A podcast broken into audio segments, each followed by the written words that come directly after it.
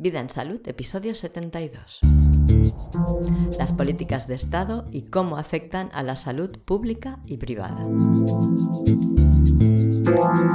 Hace pocos días, en el país en que yo vivo, ha habido un acuerdo de gobierno entre dos de los partidos que pugnaban desde hace ya años por el poder.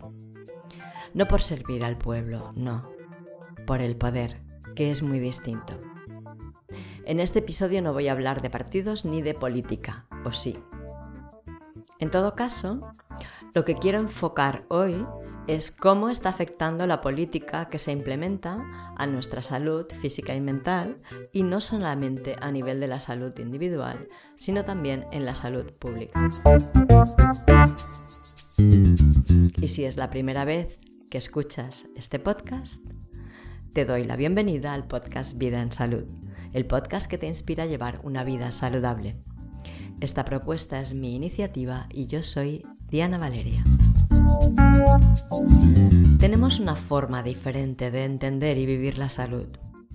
Apostamos por una visión en que tú eres protagonista, protagonista de tu salud y de tu vida. Creemos que eres la persona más adecuada para cuidar de ti y que nadie sino tú debe hacerlo. Para echarte una mano con eso, te ofrecemos información, conocimiento, inspiración y motivación que te capaciten para tomar las decisiones más acertadas sobre tu salud y la de quienes dependen de ti. Nosotros tenemos un punto de vista muy amplio de la salud así que no te extrañe encontrar por aquí información sobre los muchos aspectos que afectan a la vida y que no se suelen vincular con la salud, aunque para nosotros sí que lo están.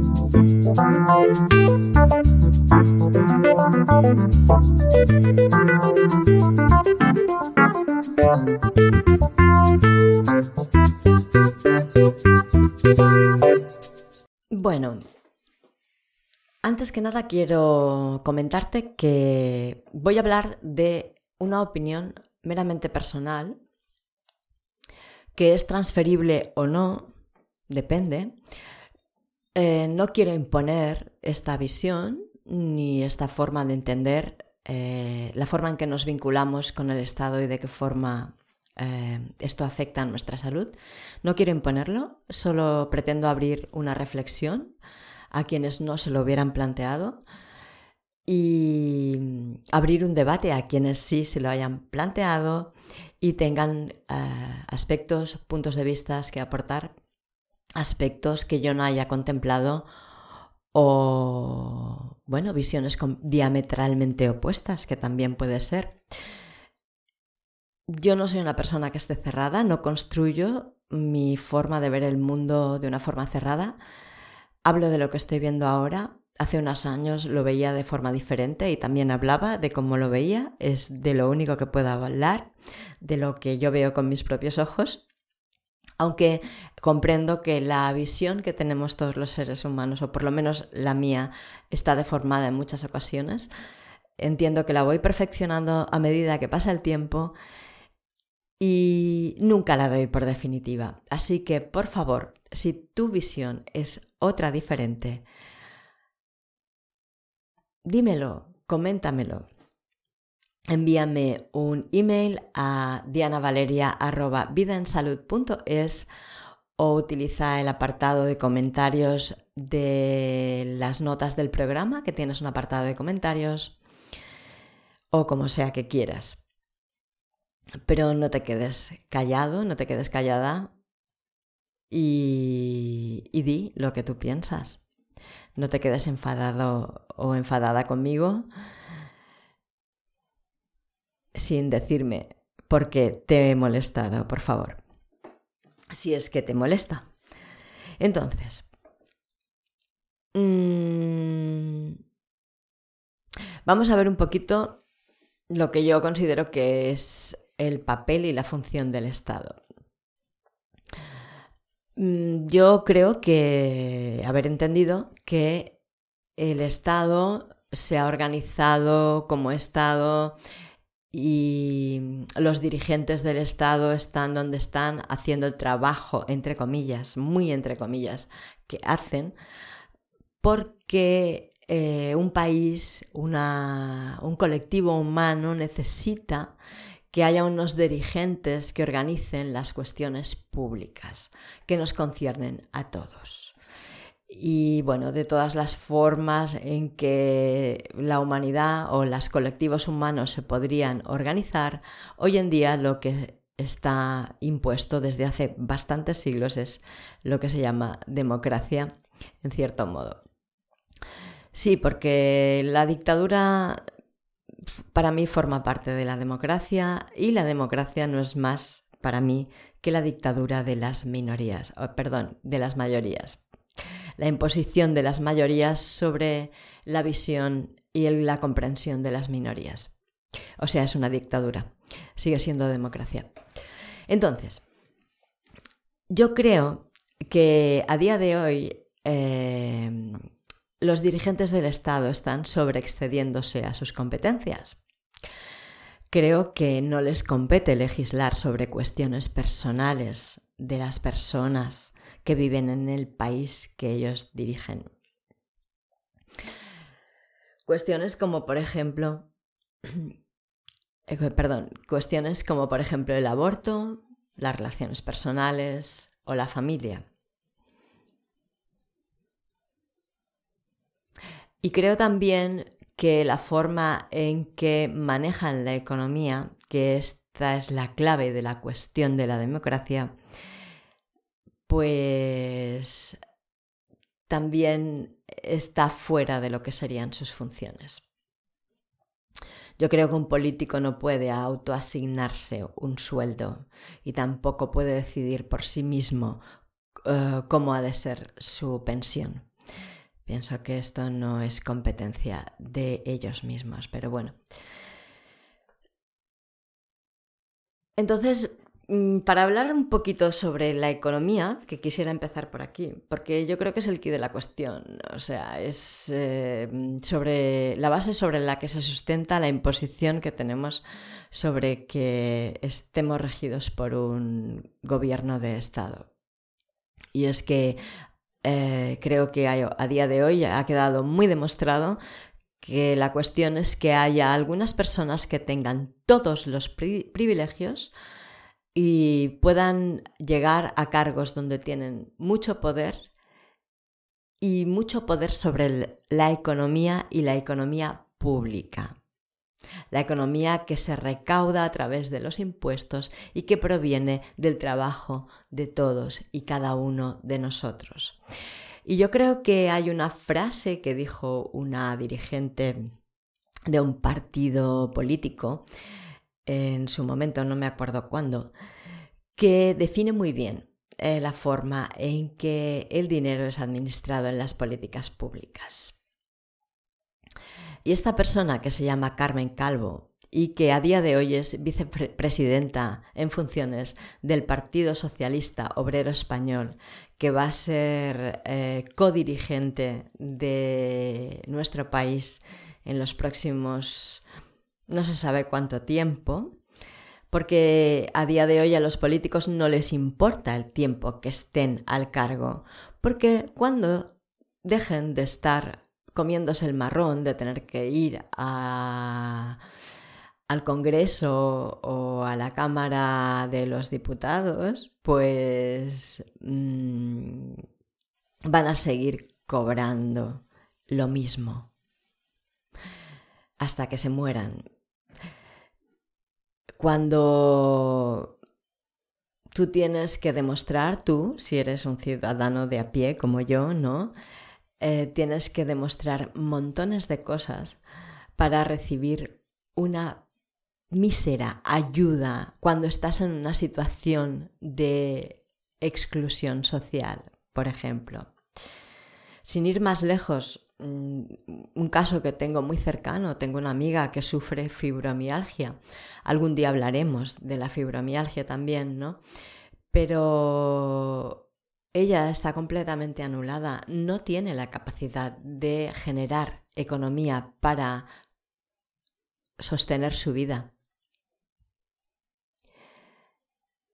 Y las políticas del Estado en cuanto a materia de economía y repartición de la riqueza que proviene de el trabajo de todos y cada uno de nosotros, de nuestro trabajo, no del suyo, ellos cobran del dinero que nosotros generamos, ¿vale? No lo generan. Ellos y todos los funcionarios también. Y lo siento por si eres funcionaria o funcionario, pero también estás, no estás generando riqueza, más bien eres un gasto para todos nosotros, eres una carga económica. Entonces, mm, bueno, esta persona dijo, estamos manejando dinero público y el dinero público no es de nadie. ¿Cómo que no es de nadie? Es nuestro, es nuestro dinero, es el fruto de nuestro trabajo.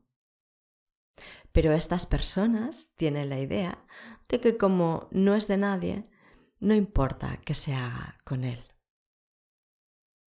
Se olvidan de que es nuestro dinero y que como dinero nuestro que es, tiene que revertir en nuestro beneficio y en nuestro provecho.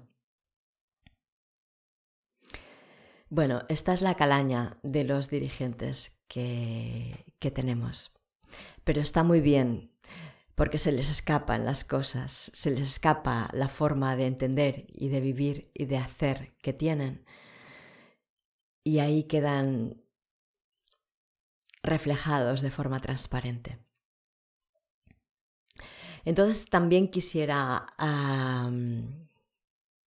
comentarte sobre... Me cuesta mucho porque eh, en este caso no he hecho un guion, o sea, no, no he escrito un guion, normalmente leo lo que transmito, ¿vale? Porque escribir se me hace muy fácil y yo puedo hacer mis revisiones y luego pues enlazarlo todo, pero cuando hablo espontáneamente, si no estoy en un diálogo con una persona, se me hace muy difícil em, darle un hilo de continuidad. Entonces voy a pasar a otro tema así de una forma abrupta. Disculpa si esto te molesta, pero mm, voy a seguir unas pautas de mi guion que son así y, no va, a quedar tan fluido. Pero no he tenido tiempo de escribir la escaleta, de redactarla. Entonces he hecho un pequeño guion de los puntos importantes que quiero eh, transmitir. Entonces, bueno, yo creo que las cuestiones personales a día de hoy se han convertido en cuestiones de Estado y esto es algo que no debería ser así. La vida íntima de cada persona es la vida íntima de cada persona y cada persona y cada familia y cada situación es un universo que no tiene nada que ver con el otro prácticamente. O puede no tener nada que ver con el otro. Puede que se parezcan o puede que no, que no se parezcan nada. ¿Cómo se pueden hacer leyes globales para cuestiones personales? No puede ser. Y cuando hablo de esto, para, mí cuestiones personales que se han convertido en cuestiones de estados, pues me refiero a, por ejemplo, el aborto. El aborto es una cuestión muy personal. Es una decisión que tiene que tomar una pareja por sí misma, sobre todo la mujer, que es la que va a gestar esa vida dentro de sí. Ella es quien tiene que decidir si su cuerpo está en condiciones de aportar esa vida o es, es una cuestión muy personal, ¿vale?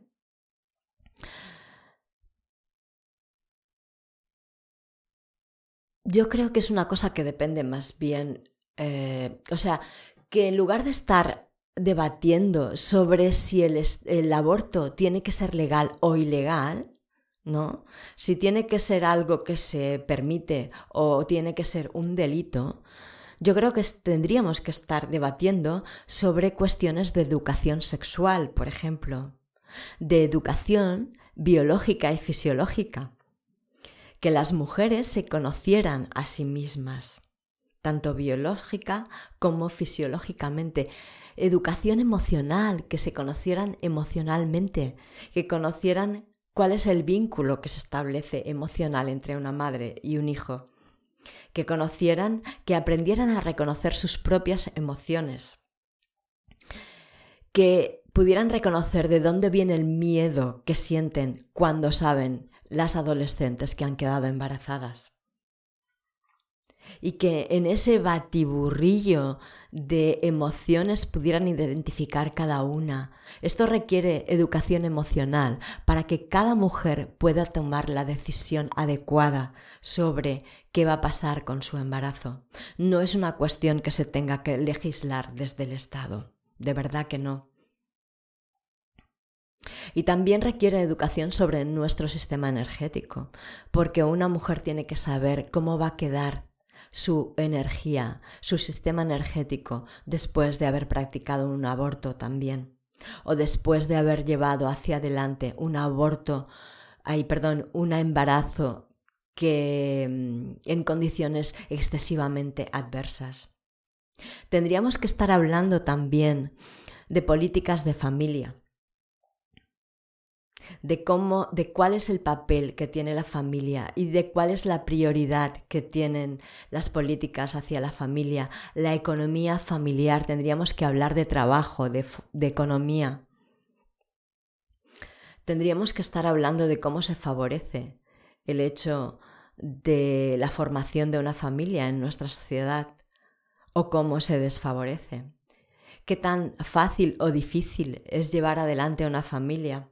Qué tan fácil o difícil es subir a un niño hasta su edad adulta. Tanto por las capacidades que tenemos como padres, que son ninguna, porque no hay ninguna educación en este aspecto tampoco, ¿no? Como las capacidades económicas que podemos tener y las oportunidades que podemos tener para tener una la economía necesaria para mantener una familia, aunque solo sea de un hijo.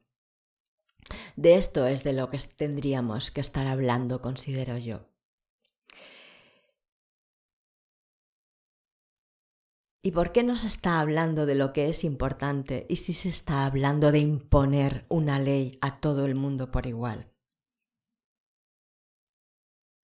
Bueno, otra vez yo pienso que es por el tema de que cuanto más inconscientes seamos sobre nosotros mismos, más fácil es de que, se cree esta disonancia cognitiva, de que estemos muy confundidos y ya no sepamos si es correcto o incorrecto que se hagan las cosas de una manera o de otra, que nos conformemos y aceptemos cualquier cosa por inmoral que sea, por aberrante que sea. Yo creo que esto es así. Luego está la cuestión de las relaciones personales.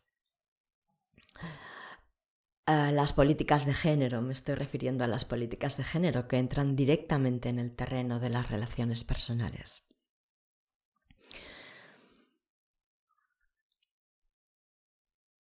Y voy a ir por puntos para, y espero que eh, dejar lo suficientemente claro, porque aquí se levantan muchos dedos acusándome de ser eh, antifeminista o, o, ir en contra de, o no, estar a favor de los abusos. Mira, yo soy mujer, ¿vale?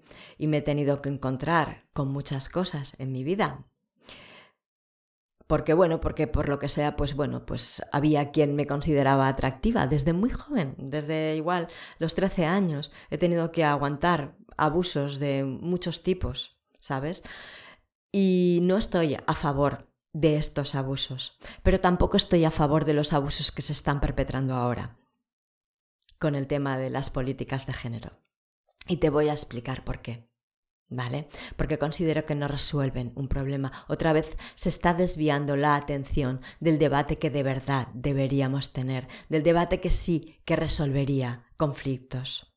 Lo que están haciendo no resuelve conflictos y entran y están entrando dentro del terreno personal en lugar de estar entrando en el terreno que sí les compete.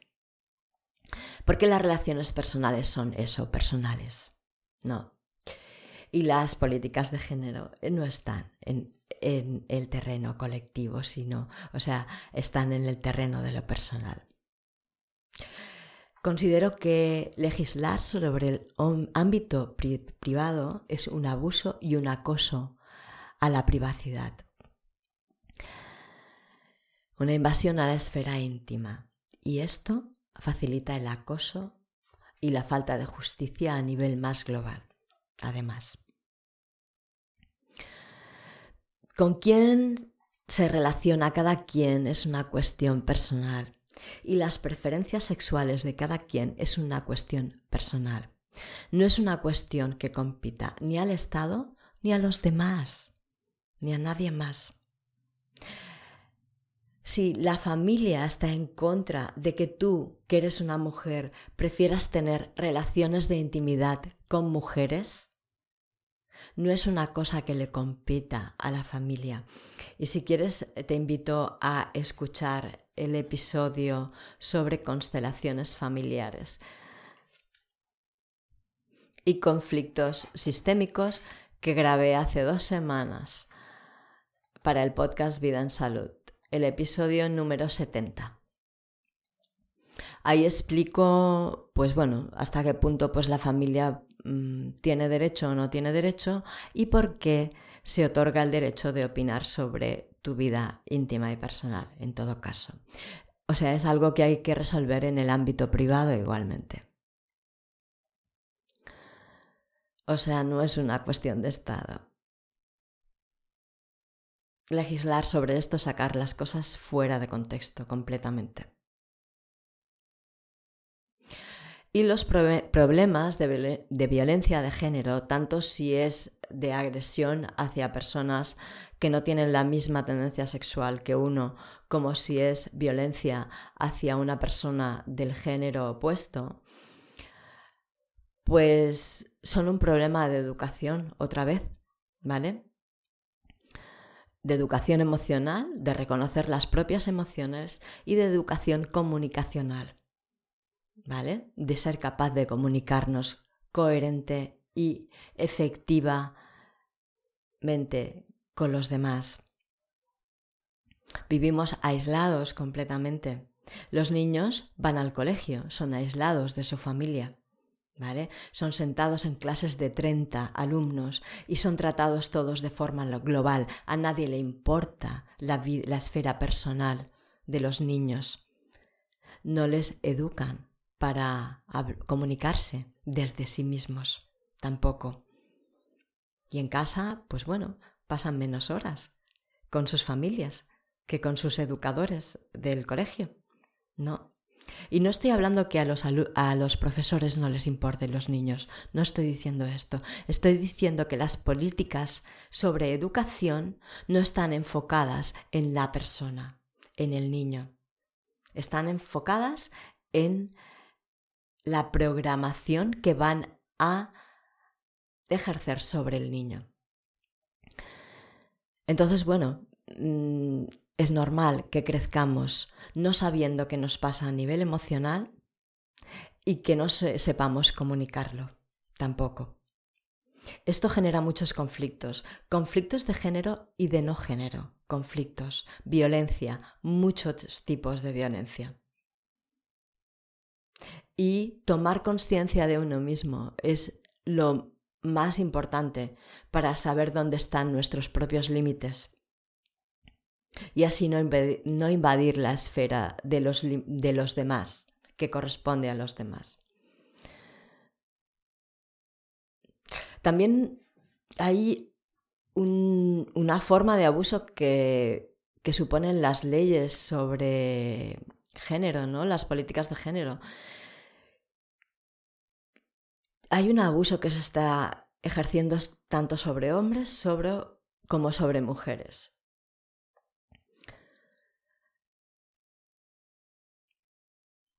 Yo creo que es un abuso hacia los hombres que se pretenda que las mujeres somos siempre inocentes, carentes de astucia e incapaces de mentir. Esto no es así. Las mujeres somos seres humanos en proceso de evolución igual que los hombres y merecemos todos el mismo trato, no un trato de favor, que además tiene un precio muy alto. Tiene el precio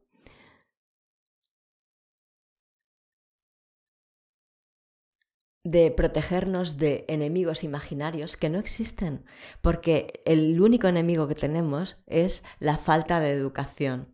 La falta de educación emocional, la falta de educación sobre nuestra biología y nuestra fisiología, o sea, sobre nuestro sistema hormonal y cómo afecta a ello a nuestras emociones, y la falta de educación en comunicación, eh, comunicacional. Ese es nuestro enemigo. En cambio, con todas estas políticas de género, se está normalizando la falta de conciencia sobre todo esto. Se está criminalizando a los hombres por defecto, cuando no es así. Los niños que son varones tienen que crecer sintiéndose culpables por ser varones. Hemos todos, chicos y chicas, de identificar los impulsos propios de la juventud como un delito? No, yo creo que no, que estamos mm, errando muchísimo el tiro. Y si nosotros vamos a permitir esto, somos merecedores de, que, de las consecuencias que esto va a tener, que van a ser muy graves, porque la sociedad va cada vez a peor con todo esto. Y si la sociedad va peor, el individuo va peor. ¿Y qué pasa? Que todo esto al final está incidiendo sobre la familia. La familia que es la base de la construcción de la sociedad humana. La familia que es la que acoge al ser naciente, al ser que nace. La familia que ha de ser su apoyo durante toda la vida. La familia que le ha, de infundir los primeros valores que han de ser los que sustenten sus acciones. La familia que es lo más importante que un ser humano tiene, tanto para bien como para mal. La familia que forma casi el 50% de lo que somos. Y por supuesto la madre el 100% de lo que biológicamente somos.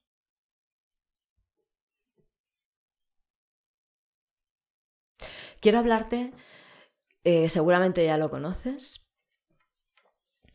del experimento social de ingeniería social que se hizo en Sierra Leona durante la sangrienta guerra civil que hubo. Sierra Leona en África. Mm.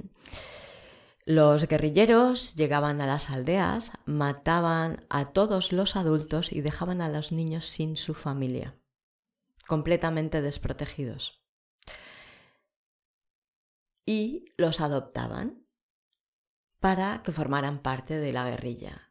Les daban un fusil y les daban órdenes de matar, les daban órdenes de abusar, les daban órdenes de...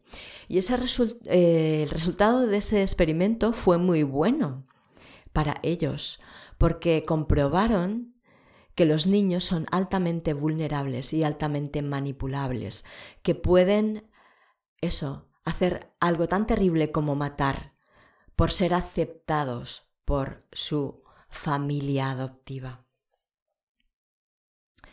Esto es algo que a mí me, mm, me, produjo un gran impacto. Por un lado porque me hizo consciente de lo importante que es que eduquemos a los niños desde el absoluto respeto, porque son muy vulnerables a nosotros. Ellos son conscientes de que tienen una necesidad muy grande de protección, que nos necesitan muchísimo. Y son capaces de ir en contra de, sí mismos, de sus propias necesidades, por ser aceptados por su familia. Pero si les retiras la familia, si les rompes la familia, estás rompiendo su seguridad. Y van a ser mucho más manipulables después de esto.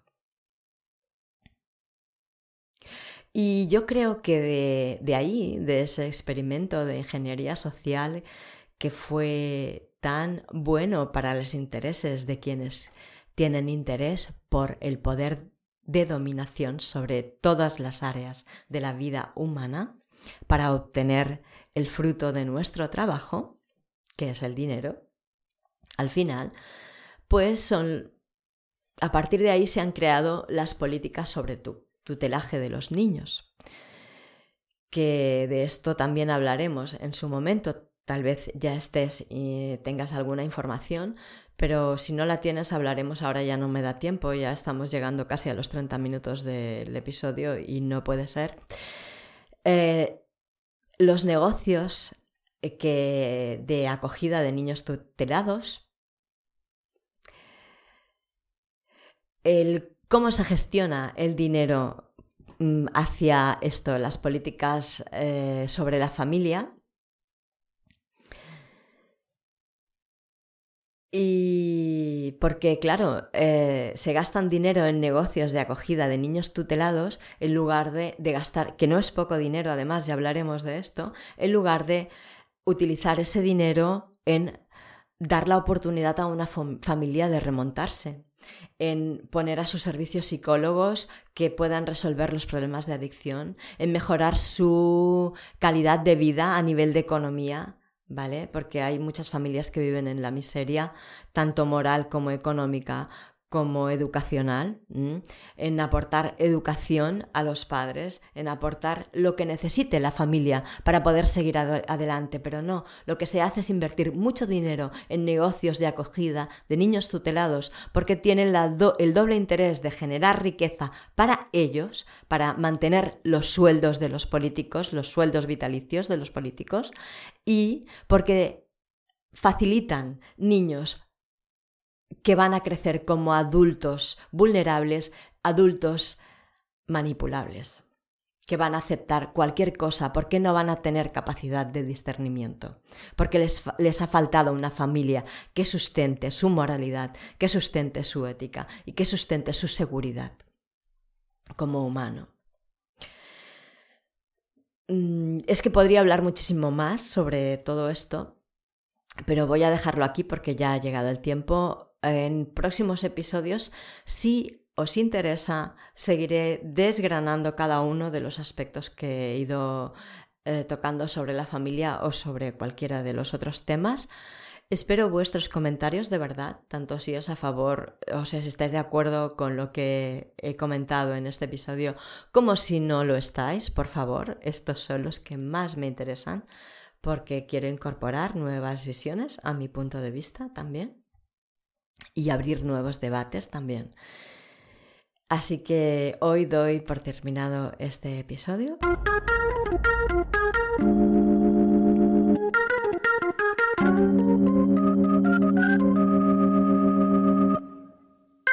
Muchas gracias por escucharnos. Gracias por participar, por tus sugerencias, por tus likes y comentarios, por compartir los episodios del podcast. Gracias por estar dándole sentido a Vida en Salud. Muchas gracias a Pera Ardebol, mi confidente sobre cuestiones políticas, que aunque no siempre estoy de acuerdo con él, su interés por seguir la actualidad política de España y compartirla conmigo hace que me mantenga al día en estas cuestiones. Así que se lo agradezco mucho. Y gracias también a Kitflus por la cesión de las melodías del programa.